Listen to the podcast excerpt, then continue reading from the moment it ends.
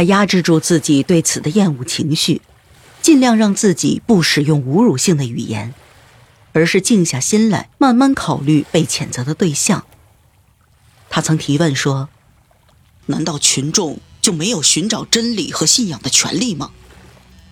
尽管那些都是他们自己创造的，群众才是人类的基础，是他们创造了整个文化。没有群众。”何谈主人？我们必须要有耐心，要学会对那些造反的奴隶的种种行为进行容忍，因为现在他们是我们的主人，我们得允许他们创造出自己喜爱的幻想。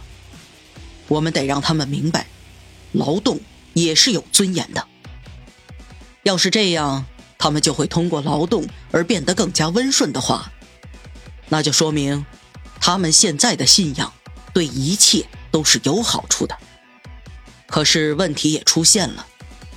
要想让别人变得可以人尽其用，要让他永远不会出错，像是一台勤劳的机器一样，那么他就得学会让自己拥有机器一般的美德，要学会如何忍受无聊的生活，并认为这种无聊是有着一定的魄力的。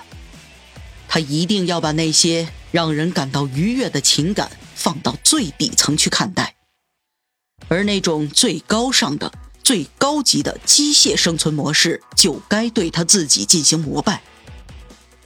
一种高级的文化要高于顽固的平庸状态，因此，它就得建立在一个广阔的基地之上。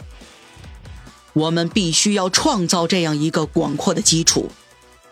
这就要求我们在很长的时期内减少人口，使得现有的人口都要变得强壮起来。减少欧洲人口是一个无法阻挡的伟大的进程，我们不应当阻止它，因为我们根本无能为力。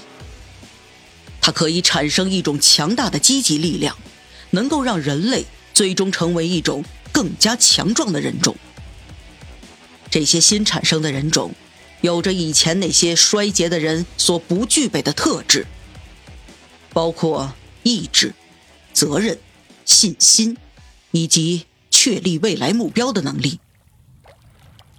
这样一来，到一八八七年年底，尼采已经将他打算写的那部综合性作品的基本框架创建好了。他赋予了以前曾经鄙视过。辱骂过的那些不同的动机，以某种权利和尊严。查拉图斯特拉如是说的最后一批草稿，早就给我们展示出来了一些类似的迹象。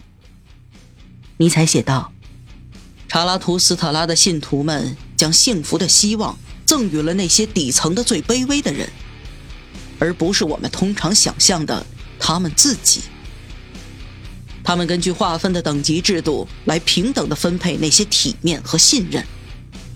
人道主义倾向并不以反生命为前提，他们适用于任何平庸的群众，也适用于要使群众得到满足的人们。基督教的各种不同倾向也是仁慈的。我们无法找到其他什么别的东西能够像他们一样，具有让人感到称心的恒久性。这是因为那些倾向适用于所有遭受苦难和衰弱的人，并且还有恭顺的态度，而不是反抗的精神。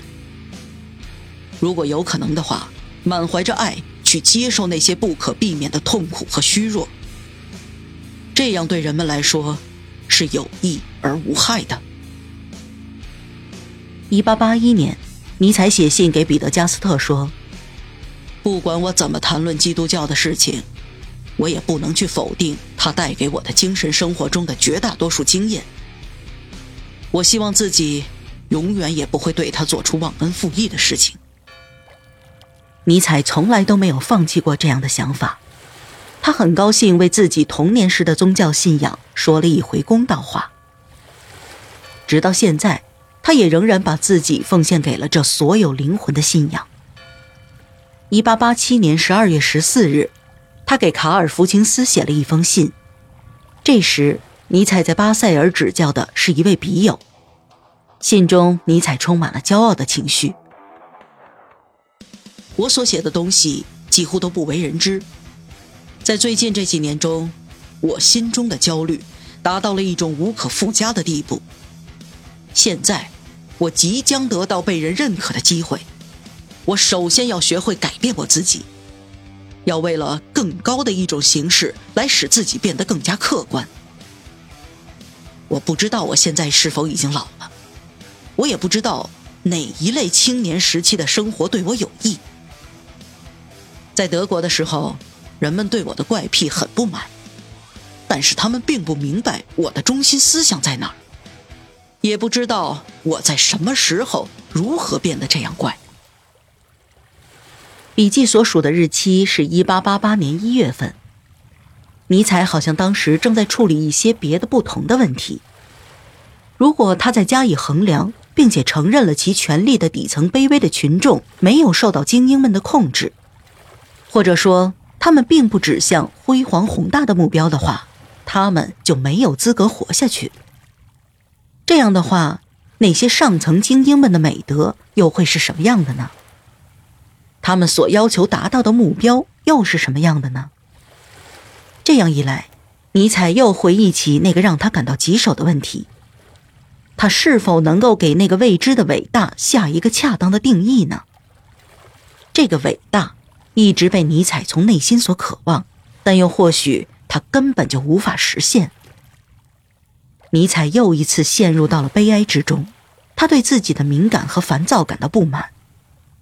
可是事情已经发展到了这样的地步，当邮差来送达信件的时候，尼采总是双手颤抖着，考虑要不要将信件打开。